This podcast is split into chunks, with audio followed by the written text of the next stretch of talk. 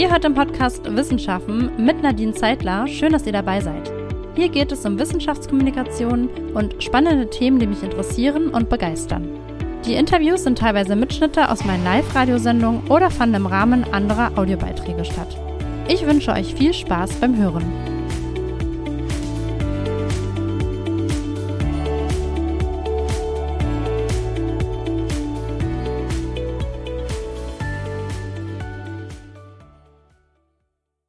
Heute geht es um Wissenschaftskommunikation, aber nicht so, wie ihr es hier normalerweise kennt. Ich spreche heute nicht mit Wissenschaftlern über ihre Forschung, sondern wir beleuchten das Thema einmal von theoretischer Seite. Es geht um die Wissenschaftskommunikation an sich. Und darüber spreche ich mit Ricarda Ziegler. Frau Ziegler leitet seit März 2023 den Evaluationsbereich am Nationalen Institut für Wissenschaftskommunikation in Karlsruhe. Zuvor war die studierte Politikwissenschaftlerin bei Wissenschaft im Dialog in Berlin tätig. Frau Ziegler, ich freue mich wirklich sehr, dass Sie mir heute telefonisch aus Berlin zugeschaltet sind. Schön, dass Sie da sind. Hallo, auch von meiner Seite vielen Dank für die Einladung und ich freue mich auch, dass ich heute dabei sein darf. Ja, wunderbar. Und die Telefonschaltung klappt auch. Das freut uns auch. Der, der Begriff Wissenschaftskommunikation ist als kommunikativer Akt zu verstehen, der wissenschaftliche Themen zum Gegenstand hat. Wissenschaftskommunikation findet in der, aus der und über der Wissenschaft statt. So heißt es im Grundsatzpapier des Bundesministeriums für Bildung und Forschung. Frau Ziegler, wer sind denn die Akteure der Wissenschaftskommunikation? Im weitesten Sinne ist natürlich erstmal jede oder jeder, der über Wissenschaft und Forschung ganz generell oder öffentlich kommuniziert, ein Akteur oder eine Akteurin der Wissenschaftskommunikation. Im Feld der Wissenschaftskommunikation, in dem ich arbeite, fokussieren wir aber etwas auch aufgrund der Relevanz für das öffentliche Bild von Wissenschaft und Forschung und unterscheiden dabei zwischen Wissenschaftlerinnen und Wissenschaftlern, die an Universitäten oder an wissenschaftlichen Instituten arbeiten und zum Beispiel über ihre neuesten Erkenntnisse kommunizieren. Das sind zentrale Akteure der Wissenschaftskommunikation und hinzu kommen dann eben Leitungspersonen, Pressesprecher, Pressesprecherinnen, Kommunikationsverantwortliche, die für diese Einrichtungen als Ganzes sprechen. Auch das sind Akteure der Wissenschaftskommunikation und eine weitere Rolle spielen, sozusagen ähm, auch im Radio natürlich relevant Wissenschaftsjournalistinnen und Wissenschaftsjournalisten, die mal informativ, mal kritisch über Wissenschaft, über neue Forschungserkenntnisse berichten. Und das kann man dann noch ein bisschen weiter differenzieren, auch in Akteure wie Forschende, die in der Industrie, in Wirtschaftsunternehmen arbeiten oder auch in den Social Media Influencerinnen, Influencer, die zu Wissenschaftsthemen arbeiten und kommunizieren, aber nicht mehr in erster Linie Teil des Wissenschaftssystems sind. Mhm. Und eine Studie, die 2016 im Auftrag des Deutschen Fachjournalistenverbandes durchgeführt wurde, zeigt, für Wissenschaftlerinnen und Wissenschaftler sind die primären Kommunikationskanäle für eben ihre Forschungsaktivitäten Fachkonferenzen, sogar mit 92 Prozent und eigene Webseiten mit 76 Prozent. Welche anderen Kommunikationskanäle und auch Medientypen werden denn von Wissenschaftlerinnen zur Veröffentlichung ihrer Forschungsaktivitäten genutzt? Ja, Fachkonferenzen sind sicherlich was, was wir als relevant für die interne Wissenschaftskommunikation sehen würden, also die Kommunikation an andere Forschende. Aber da sind ja selten, sage ich mal, Bürgerinnen und Bürger ähm, Teil des Publikums. Mhm. Ähm, das ist schon anders bei der eigenen Website, die ja auch öffentlich zugänglich ist und die eben auch von vielen Forschenden für die öffentliche Wissenschaftskommunikation ähm, genutzt wird. Und weitere Formate oder Kanäle, die sicherlich viele kennen, die an vielen wissenschaftlichen Einrichtungen ähm, genutzt werden und veranstaltet werden, sind ähm, beispielsweise öffentliche Vorträge wie Ringvorlesungen oder Diskussionsveranstaltungen, aber auch Tage der offenen Tür, lange der Nächte der Wissenschaften, wie es in vielen Städten gibt. Ähm, und wichtig ist natürlich auch die Pressearbeit, das Veröffentlichen von Pressemitteilungen oder die Bereitschaft von Wissenschaftlerinnen und Wissenschaftlern in Gespräche, für, für Gespräche mit Journalistinnen und auch Interviews zu führen in den Medien. Mhm. Und Sie haben ja auch vorhin schon die sozialen Medien angesprochen, die ein Teil moderner Wissenschaftskommunikation mittlerweile sind. Welche Rolle spielen die für die Wissenschaftskommunikation? Die spielen inzwischen für die Wissenschaftskommunikation eine sicherlich sehr zentrale Rolle, auch wenn es noch ähm, zahlenmäßig sicherlich der kleinere Teil ähm, an Forschenden, von Forschenden in Deutschland ist, der sich hier engagiert. Aber es ist zentral, weil in den sozialen Medien eben ein authentisches Bild von Wissenschaft und Forschung vermittelt werden kann. Erfolgreiche Accounts ähm, sind oft personenbezogen, sind oft Accounts von einzelnen Forschenden, mhm. die da eben ein umfassenderes Einblick in ihre Forschung geben können, ähm, auch zeigen können, wie Arbeiten im Wissenschaftssystem tatsächlich aussieht ähm, und man dort eben auch ein bisschen mehr Kontext liefern kann, als vielleicht in einer einzelnen Pressemitteilung, ähm, die zu einem neuen Paper veröffentlicht wird. Ähm, Gleichzeitig sind die sozialen Medien ja auch von sich auch dialogisch angelegt. Andere Nutzer können kommentieren, können Fragen stellen ähm, und man kann so wirklich in den Austausch gehen, in den öffentlichen Austausch über Wissenschaft und Forschung und man kann sich von unterschiedlichen Orten ähm, beteiligen an diesem Austausch. Mhm. Und ähm, andere Publikationsformen, also wenn man jetzt mal von sozialen Medien absieht, von Wissenschaftlern in Deutschland, sind auch begutachte englischsprachige Fachzeitschriften, sogar mit 81 Prozent, Fachbücher mit 75 Prozent und deutschsprachige begutachtete Fachzeitschriften mit 61 Prozent. Ähm, was ist denn die Motivation von WissenschaftlerInnen für Wissenschaftskommunikation außerhalb ihrer wissenschaftlichen Blase? Also welche Ziele verfolgen Sie damit? Genau, unter anderem dazu haben wir zusammen mit Partnern 2020 eine Umfrage zu Wissenschaftskommunikation unter Forschenden in Deutschland gemacht. Ähm, und ein Teil der Ergebnisse dort zeigt eben, dass das durchaus sehr unterschiedliche Motive sein können, aus denen Forschende heraus öffentliche Wissenschaftskommunikation betreiben und dass sie unterschiedliche Ziele mit dieser öffentlichen Kommunikation verfolgen. Ähm, ein relevanter Aspekt ist da in jedem Falle, dass ja ein Großteil der Forschung in Deutschland öffentlich finanziert wird. Das heißt, da gibt es auch einen gewissen Legitimitätsanspruch und man kommuniziert auch sozusagen als Legitimierung für diese öffentlichen Mittel, die man dort erhält. Gleichzeitig möchten natürlich viele Forschende ihre neuesten Erkenntnisse mhm. zugänglich machen und nutzbar machen, ähm, sodass sie auch von Bürgerinnen genutzt werden können oder von der Politik beispielsweise. Andere Forschende möchten ähm, vielleicht Bürgerinnen und Bürger in ihre Forschung einbinden und mit ihnen zusammenarbeiten zu einem gewissen Thema. Und ich glaube, nicht zu unterschätzen ist auch, dass Wissenschaftskommunikation vielen Forschenden schlicht und ergreifend Spaß macht ähm, und eine Bereicherung der eigenen Arbeit darstellen kann und man dadurch auch nochmal einen anderen Blick vielleicht auf die eigene Forschung bekommt, nochmal zur Reflexion angeregt wird, warum man eigentlich zu einer ganz bestimmten Fragestellung forscht und welchen vielleicht auch gesellschaftlichen Beitrag man damit leisten möchte. Ja, das ähm, ist eine ganz gute Überleitung zu der Frage, nämlich wofür eigentlich Wissenschaftskommunikation Kommunikation steht, also welchen Nutzen sie für die Gesellschaft hat. Das haben Sie ja gerade auch ein Stück weit schon anklingen lassen. Was ist denn der Nutzen für die Gesellschaft allgemein, wenn wir jetzt mal einen etwas weiteren Blick wagen? Ich würde sagen, dass, dass der direkte Nutzen ganz klar ist, dass eben dieses wissenschaftlich generierte Wissen mit gewissen Forschungsmethoden generierte Wissen ähm, jedem und jeder Einzelnen in dieser Gesellschaft als Entscheidungsgrundlage zur Verfügung steht. Ähm, wenn man sich beispielsweise persönlich gerade dann im medizinischen Bereich für oder gegen etwas entscheiden möchte ähm, oder muss oder im Falle einer neuen Gesetzgebung vielleicht auch ein Sachverhalt insgesamt gesamtgesellschaftlich geregelt werden soll, neu geregelt werden soll, etwas verändert werden soll, dass da eben wissenschaftlich gewonnenes Wissen beispielsweise, wenn es darum geht, was eine Entscheidung für Risiken, ähm, vielleicht für einen Nutzen, aber auch welche Auswirkungen es generell haben wird, ähm, eine Entscheidung, dass wir als Grundlage für so eine Entscheidung wissenschaftliches Wissen brauchen und dass deswegen das öffentlich zugänglich sein sollte, ähm, dass es eben als eine Entscheidungsgrundlage für Entscheidungen persönlich oder gesamtgesellschaftlich herangezogen werden kann. Ja, wenn wir den Blick auf die Bevölkerung richten, also mit dem Wissenschaftsbarometer wird ja beispielsweise seit 2014 regelmäßig in Umfragen die Einstellung der deutschen Bevölkerung zu Wissenschaft und Forschung ermittelt. Und dort habe ich auch ein Ergebnis rausgesucht und zwar dass 56 Prozent der Wissenschaft und Forschung vertrauen, laut dem aktuellen Barometer jetzt diesen Jahres, der letzte Woche, glaube ich, online, ähm, also heraus, also veröffentlicht wurde, so rum. Und bei der Bevölkerung mit formalem hohen Bildungsniveau, also Abitur beispielsweise oder Hochschulabschluss, ist das Vertrauen mit 79 Prozent am höchsten. Ich habe mich jetzt bei dem Ergebnis gefragt, für wen denn eigentlich Wissenschaftskommunikation ist.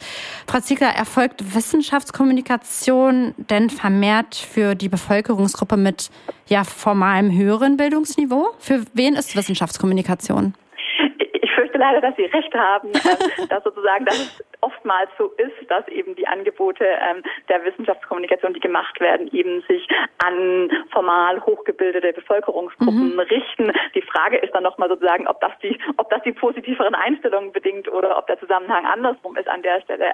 Aber ich glaube, es ist tatsächlich so, dass viele Angebote, Formate der Wissenschaftskommunikation, die an Unis in wissenschaftlichen Einrichtungen hier in Deutschland stattfinden, eher anspruchsvoll sind, ein gewisses Interesse und auch vielleicht ein Wissen voraussetzen und deswegen eher formal hochgebildete oder vielleicht auch wissenschaftsnahe Personen ansprechen. Ähm, es ist aber gleichzeitig auch so, dass viele Kolleginnen und Kollegen in der Wissenschaftskommunikation sich dessen sehr bewusst sind, dies auch gerne ändern möchten und es auch immer mehr Versuche und Formate und Projekte gibt, die stärker aufsuchend sind, die versuchen, niedrigschwelligere Angebote zu machen. Und auch das ist ganz entscheidend, wirklich auf die Bedarfe und Interessen der Zielgruppen und auch anderer Zielgruppen, die man bisher nicht erreicht hat, ähm, wirklich einzugehen. Da gibt es viel Bewegung, da wird viel versucht. Das ist aber natürlich oft eben anspruchsvoller und kostet dann auch mehr Ressourcen. Ja, das glaube ich. Das heißt, Wissenschaftskommunikation müsste dann in dem Fall den einzelnen Zielgruppen angepasst werden.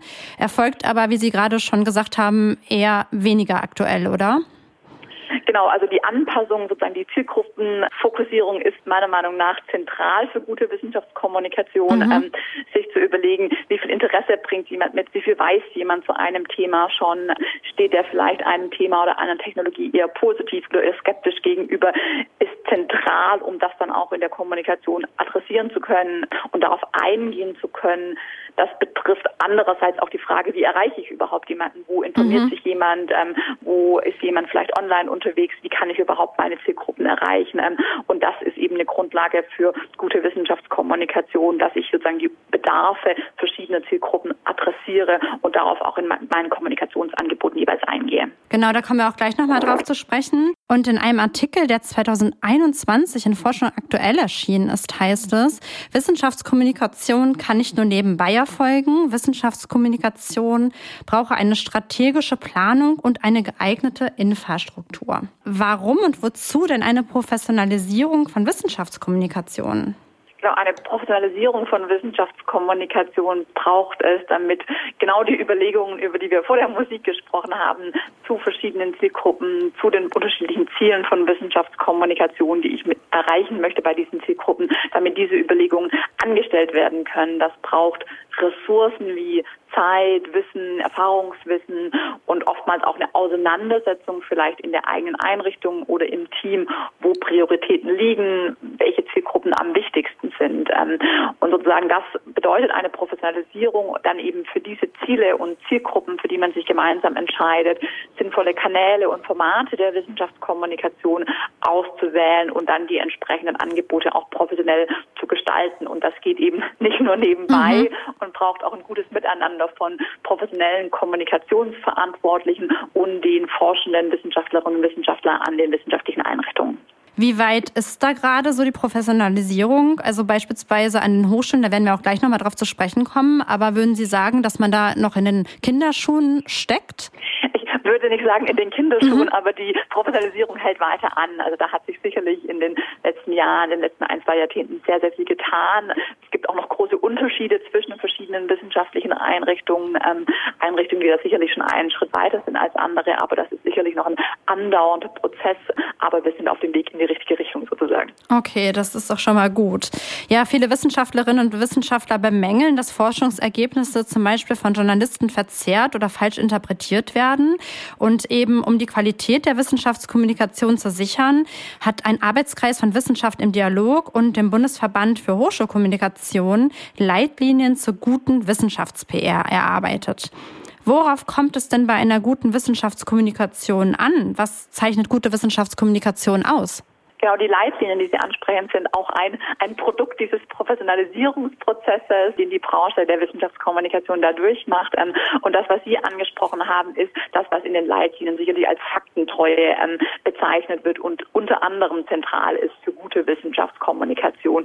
Daneben ist aber eben auch wichtig für gute Wissenschaftskommunikation, dass sie die öffentliche Relevanz im Blick behält, also aus der ganzen Masse an Papern, die veröffentlicht werden, an Forschungsprojekten, die da draußen stattfinden stattfinden, aus der Fülle an Informationen das herauszuarbeiten, was für die Öffentlichkeit, was für spezifische Zielgruppen jeweils wirklich relevant ist und was sich sozusagen lohnt, an diese Zielgruppen zu kommunizieren. Und das sollte dann eben so professionell, so zielgruppenspezifisch auf den geeignetsten Kanälen wie möglich erfolgen. Und das kann eben auch bedeuten, vielleicht mal sich gegen ein Thema zu entscheiden, mal ein mhm. Thema nicht zu machen oder nur für eine bestimmte Zielgruppe aufzubereiten, um da wirklich auch die Bedarfe und die Relevanz für Zielgruppe im Blick zu behalten. Ähm, der letzte Punkt, den ich vielleicht ähm, aus den Leitlinien noch ansprechen möchte, ähm, der auch sehr wichtig ist aus meiner Sicht, ist nochmal die Grenzen auch von Wissenschaft und von wissenschaftlichem Wissen aufzuzeugen. Mhm. Das bedeutet auch zu kommunizieren, welche Schlussfolgerungen kann ich aufgrund der genutzten Methoden tatsächlich anstellen, welche Schlussfolgerungen sind zulässig in Bezug auf die Ergebnisse, aber auch, wo gibt es beispielsweise noch Forschungslücken, offene Fragen, wo braucht es noch weitere Forschung, um gewisse Befunde vielleicht abzusichern. Auch das ist was, was gute Wissenschaftskommunikation. Ja, nachdem wir nun erfahren haben, was gute Wissenschaftskommunikation ausmacht, wollen wir noch mal einen Blick auf den Berufsalltag von Wissenschaftlerinnen und Wissenschaftlern richten und auf die Zukunft der Wissenschaftskommunikation. Aktuell werden wissenschaftliche Themen und Forschungsergebnisse primär von den Kommunikationsabteilungen der Hochschulen und Forschungseinrichtungen kommuniziert. Sie, Frau Ziegler, machen unter anderem Seminare, Fortbildung für Wissenschaftlerinnen und Wissenschaftler, wo diese Grundlagen eben guter Wissenschaftskommunikation erlernen und für ihren beruflichen Alltag nutzen können. Welchen Nutzen haben diese Weiterbildungsangebote denn für den Berufsalltag von Wissenschaftlerinnen und Wissenschaftlern? Wissenschaftlerinnen und Wissenschaftler sind eben die zentralen Akteure der Wissenschaftskommunikation. Nur sie können authentisch über Wissenschaft kommunizieren. Und deshalb ist es eben wichtig, dass sie sich in die Wissenschaftskommunikation einbringen. Und es wird auch immer stärker von den Geldgebern für Wissenschaft und Forschung in Deutschland gefordert, dass sie das tun. Das kostet die Forschung dann wiederum Zeit, die dann vielleicht für Forschung fehlt. Und deswegen ist es wichtig, dass man zum Beispiel mit Weiterbildungsangeboten ähm, das Thema als Wissenschaftler und als Wissenschaftler professionell angeht, beispielsweise ein Seminar besucht, um sich dann nicht selbst alles erarbeiten zu müssen, um dort zu lernen, wie Wissenschaftskommunikation funktioniert, was gute Wissenschaftskommunikation ähm, beinhaltet. Ich glaube aber auch, dass eine Auseinandersetzung mit Wissenschaftskommunikation ähm, Vorteile für die Forschenden auch in anderen Bereichen mitbringen kann. Man kriegt dann neue Perspektiven auf die Forschung durch den Austausch mit der Bevölkerung, ähm, vielleicht noch mal eine gewisse Reflexion dessen, warum man eigentlich in der Forschung arbeitet, sich einem gewissen Thema widmet und nicht zuletzt beinhalten die Trainings und Seminare zur Wissenschaftskommunikation auch Fähigkeiten, ähm, beispielsweise eine Kernbotschaft zu formulieren oder auch eine Zielgruppenanalyse durchzuführen, die man durchaus auch in anderen Kontexten in der interwissenschaftlichen Kommunikation einsetzen und damit dann auch dort punkten kann. Mhm. Und wie kommen die Wissenschaftlerinnen und Wissenschaftler an die Fortbildung? Also wird das an den Hochschulen ausgeschrieben? Ähm, wie können die an, an diesen Fortbildungen teilnehmen? Genau, wir bieten sowohl ähm, Einzelbucherseminare an, wo sich einfach Forschende an ganz unterschiedlichen Einrichtungen, entweder digital oder analog für ein gewisses Thema, beispielsweise für die Grundlagen oder auch für soziale Medien in der Wissenschaftskommunikation, ganz individuell anmelden können. Es gibt aber auch die Möglichkeit, dass wir an die Einrichtungen kommen ähm, und dort sozusagen Seminare, Fortbildungen für eine ganze Gruppe innerhalb einer Einrichtung durchführen. Da gibt es eben unterschiedliche Möglichkeiten, wie man da sozusagen ähm, ein Seminar oder eine Weiterbildung kommen kann. Mhm. Und ist Wissenschaftskommunikation denn überhaupt die Aufgabe von Forschenden? Also sollten Wissenschaftlerinnen selbst mehr Wissenschaftskommunikation betreiben? Genau, also es gibt eine große Diskussion in der Wissenschaftskommunikation darüber, ob jede oder jeder Forschende ähm, das tun soll. Ich würde aber sagen, dass wir aktuell noch einer, in einer Entwicklung sind, wo sich auf jeden Fall noch mehr Forschende daran beteiligen können. Ähm, ich würde nicht sozusagen ganz bedingungslos unterschreiben, dass wir mehr Wissenschaftskommunikation an sich brauchen. Ich glaube, wir brauchen mehr gute Wissenschaftskommunikation. Ähm, es gibt sicherlich auch das ein oder andere Wissenschaftskommunikationsangebot da draußen, das eher kein Abnehmer findet, weil es vielleicht nicht so zielgruppenspezifisch ausgerichtet ist oder die Zielgruppe gar nicht erst erreicht. Ähm, aber ich glaube, dass wir noch mehr Forschende brauchen, die sich mehr in guter Wissenschaftskommunikation engagieren und dann auch wirklich ähm, es einen Raum gibt für bedeutungsvollen Austausch zwischen Wissenschaftlerinnen, Wissenschaftlern und Bürgerinnen und Bürgern in der Wissenschaftskommunikation. Ja, Sie selber bieten ja diese Fortbildung an, diese Weiterbildung. Haben Sie da irgendwie Zahlen, welche Wissenschaftlerinnen und Wissenschaftler da vermehrt dran teilnehmen? Also aus welchen Fachbereichen? Kann man das sagen? Also das ist interessant für Wissenschaftler aus allen Fachbereichen. Ähm, die Verteilung sozusagen, ohne jetzt genau die ganz genauen Zahlen mhm. zu kennen, ist da relativ ausgewogen. Ähm, was natürlich sehr deutlich wird in den in der Arbeit, die wir in den Seminaren und den Fortbildungen mit Forschenden haben, dass natürlich die Bedarfe aus unterschiedlichen Fachrichtungen sehr sehr unterschiedlich sind. Ähm, für die einen geht es vielleicht mehr darum, Gruppen aus der Bevölkerung in ihre Forschung einzubinden. An anderen Stellen geht es mehr darum, vielleicht auch Richtung Stakeholder aus der Wirtschaft zu kommunizieren. Andere zielen vielleicht auch eher auf eine politische ähm, Entscheider als Zielgruppen ab. Also die Bedarfe sind sehr, sehr unterschiedlich, aber die Nachfrage nach Wissenschaftskommunikation und nach Trainings und Seminaren gibt es aus allen Disziplinen, aus allen Fachrichtungen. Mhm. Und was ich mich ähm, frage ist, das hatte ich ja vorhin gesagt gehabt, dass ähm, Wissenschaftskommunikation jetzt auch vermehrt immer noch von den Kommunikationsabteilungen der Hochschulen eben durchgeführt wird. Da gibt es ja sehr professionalisierte Leute, die eben diese PR machen. Jetzt auch Stichwort soziale Medien, äh, wo Sie gesagt haben, dass ja auch viele Privataccounts haben, Wissenschaftlerinnen und Wissenschaftler. Hat man dann noch einen Überblick? Also ich frage mich das auch im Kontext der Professionalisierung. Also ist ja immer ganz gut zu wissen, was der eine macht. Also sprich, wenn der Wissenschaftler jetzt beispielsweise irgendwas postet über seine Forschung und dann natürlich vielleicht die Abteilung nicht informiert, ist das ein Problem? Glaube sozusagen, es ist vielleicht eine Herausforderung. Ich würde es nicht unbedingt als Problem beschreiben. Ich glaube, da braucht es genau dieses gute Miteinander zwischen den Kommunikationsverantwortlichen und den Forschenden einer Einrichtung. Ähm, Forschende sind diejenigen, die das authentisch vermitteln können. Die wissen am besten Bescheid über die Forschung, die kennen die neuesten Methoden etc. Ähm, gleichzeitig ist es natürlich gut, wenn man sozusagen aus der Einrichtungssicht einen Überblick darüber behält, wer innerhalb der eigenen Einrichtung ähm, kommuniziert, auf welchen Social Media unterwegs ist, um das sozusagen vielleicht auch bündeln oder unterstützen zu können oder vielleicht auch im Falle, wenn mal eine negative Reaktion kommt, dass dann auch eine Einrichtung sozusagen als Ganzes vielleicht auch schützend vor den Forschenden oder für die Wissenschaftlerinnen stellen kann. Ähm, ich glaube, da braucht es sozusagen ein beides, sowohl einer institutionellen Kommunikation als auch der Wissenschaftskommunikation durch einzelne Forschende und einen guten Mechanismus, wie das abgestimmt wird und auch rückgekoppelt wird, beispielsweise, wenn es halt auch mal eine negative Reaktion gibt. Ja, sicherlich sehr, sehr wichtig.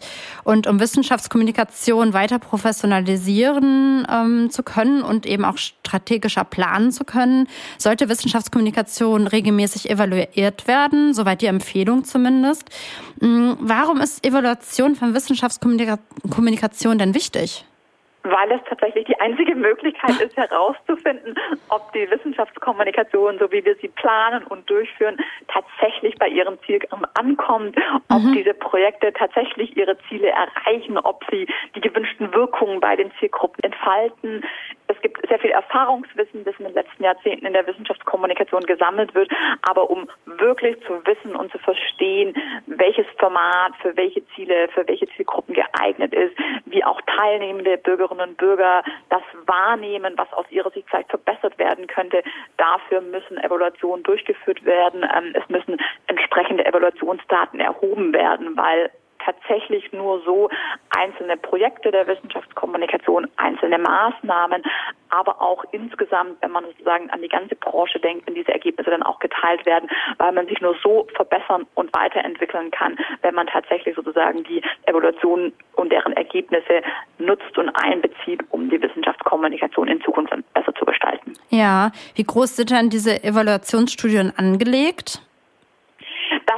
Je nach Fall sehr, sehr mhm. unterschiedlich. Ähm, bei Evaluation hängt es natürlich auch immer davon ab, was möchte man mit der Evaluation bewirken, was ist die Funktion der Evaluation, die sie vielleicht in einem Projekt einnimmt. Ähm, Geht es mehr darum, ganz konkret an diesem Projekt was zu verbessern? Geht es mehr darum, auch ein Stück weit nachzuweisen, welche Wirkungen mit gewissen Projekt ähm, erzielt werden konnten? Ähm, das kann sehr, sehr unterschiedlich sein, der Fokus verschiedener Evaluationen ähm, und dann auch entsprechend ähm, unterschiedliche Ressourcen brauchen bei der Datenerhebung, wenn wir daran denken, vielleicht große quantitative Befragungen, Erhebungen zu machen ähm, oder vielleicht eher in qualitative Ansätzen zu denken. Das kann sehr, sehr unterschiedlich aussehen, braucht aber in jedem Fall, ähm, das sozusagen in die Richtung geht die Frage auch, braucht auf jeden Fall auch Ressourcen, neben den Ressourcen für die Wissenschaftskommunikation, auch die Ressourcen dann für die Evaluation bereitzustellen. Mhm. Was glauben Sie denn, wie die Zukunft der Wissenschaftskommunikation aussieht? Würde denken, dass die Zukunft der Wissenschaftskommunikation weiterhin digital wie auch analog ist. Ähm, mhm. Es haben sich ja ähm, nicht nur durch die Corona-Pandemie, aber auch in den letzten Jahren viele tolle Online-Projekte entwickelt, die neue Technologien nutzen, eben um Menschen, die ähnliche Interessen haben, aber vielleicht an unterschiedlichen Orten zu Hause sind, zusammenzubringen. Ähm, das ist nur digital möglich.